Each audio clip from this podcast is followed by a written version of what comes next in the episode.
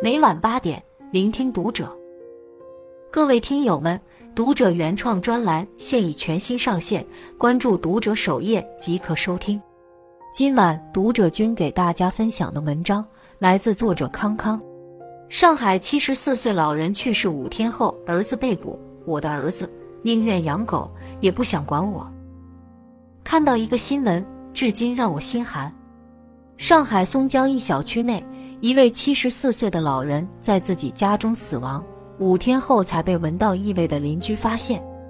老人姓王，年过古稀，膝下只有一个儿子王某。几十年前，老人做生意供儿子读书，让儿子有了一个体面的人生。后来他生了一场大病，身体越来越差，疾病的折磨让他变得沉默寡言。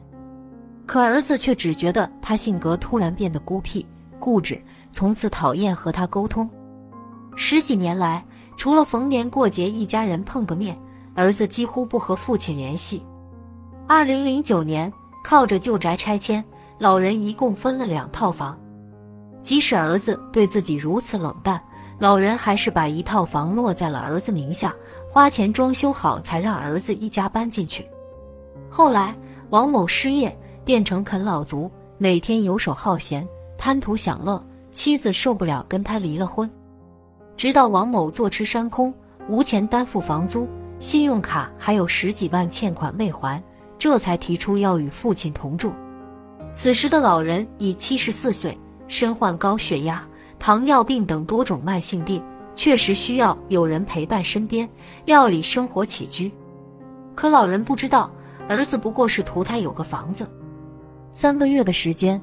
王某对父亲的身体和病情毫不关心，他每天睡到中午起床，出门遛狗，再去网吧上网，深夜回家，几天都难得和父亲打个照面。老人还是需要一个人买菜做饭，一个人看病就医。儿子的陪伴只是让他活得更加凄凉。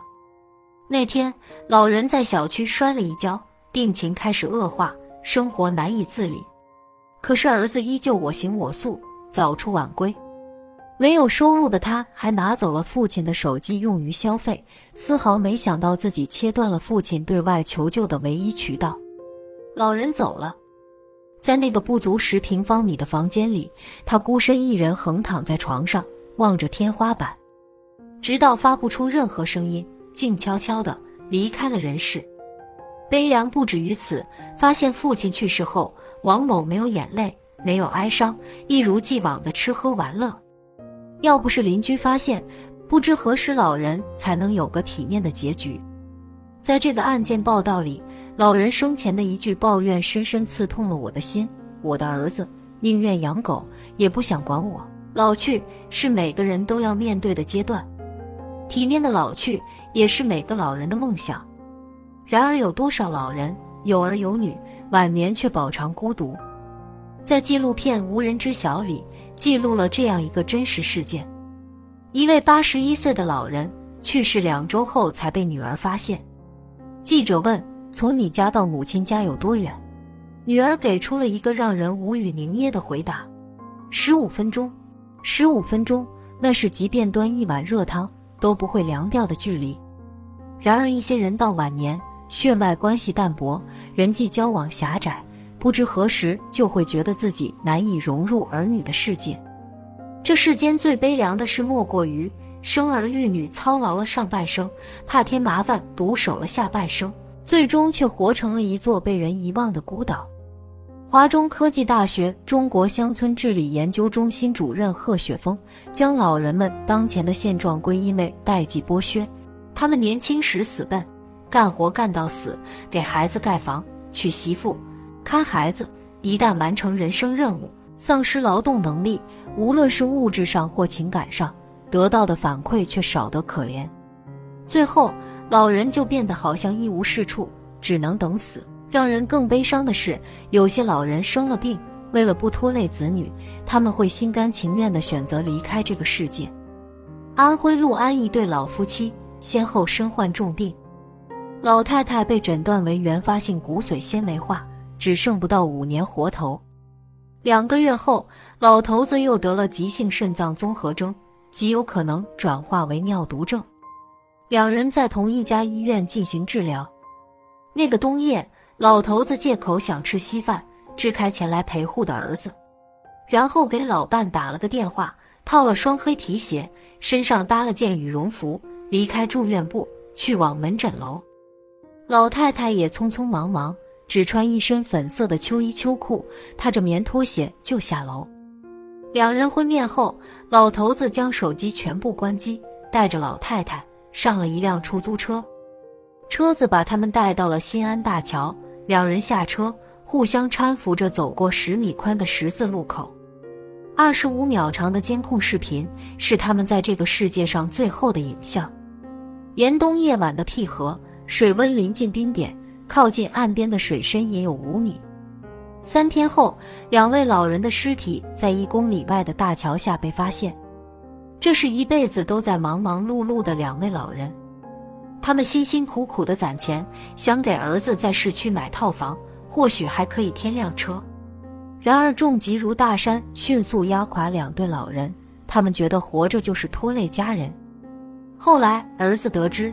父亲转到肾脏内科那天，曾和亲人说过：“我不怕死，就怕连累你们。”为人子女，光是写下这些文字，我都感到心如刀绞，难以想象这对老夫妻是怀着怎样绝望的心情，瞒着儿子踏入冰冷的河水，不给自己留一点退路，决绝地离开这个世界。贺雪峰曾这样剖析过老人的自杀逻辑：若老年人不能为子女做事情，他们就会有亏欠感，就觉得自己该死。一旦老年人生病，即使子女要给自己治病，老年人也会觉得不应该浪费子女钱财。否则，万一治病花了钱，病又没有治好，或病虽治好了，自己却未能为子女再创造更多收益，这样就会人财两空，就对不起子女。这时候，比较应该的选择就是自杀，而非赖活着。这是一对老夫妻自杀前的心路历程，也是很多不想成为子女负担的老人的想法。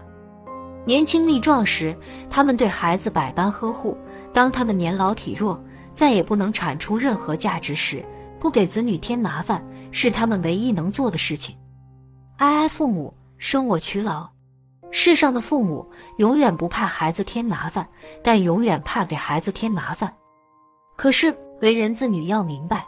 父母不想给你添麻烦，是父母的天性和宽容，你不能因此心安理得的放任自己，对父母不管不顾。当父母老去，身体佝偻，步履蹒跚，他们唯一能依靠的只有你。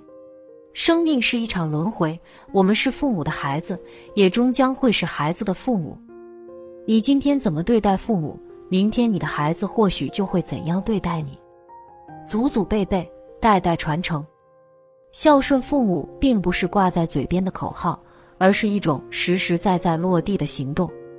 父母想要的不多，一通电话，一餐饭，跟你多说几句，或者再多看你几眼。比起物质上的充裕，父母更想要的是心灵上的温暖。一，别把坏脸色给最爱你的父母。行孝之难，不在于让父母衣食无忧，也不在于给父母买车买房。而在于色难。当父母面对智能手机不会操作时，不要摆脸色，请耐心的教他们如何按键上网，就像当初他们不厌其烦的教你走路。当父母生活节俭的有些过度时，不要嫌弃，在保证他们健康的前提下，允许他们按自己的方式生活。为人子女最基本的教养就是包容父母的不完美，不给父母摆脸色。二。不要抱怨父母给的东西不够多，那可能是他们的所有了。网上有一句话：“我努力优秀，是为了自己能早日脱离无能无知的家庭。”然而，当你觉得自己足够优秀时，正是你口中没多大本事的父母，将你托举到更高的地方，让你看到了更大的世界。身为子女，我们要永远铭记父母的恩情，感恩父母的付出。永远不要因为走得太远，就忘了自己的根在何处。三，孝顺父母最简单、最有意义的方法，就是陪父母吃很多很多顿饭。吃饭对于一个家庭来说是件充满神圣意义的事情。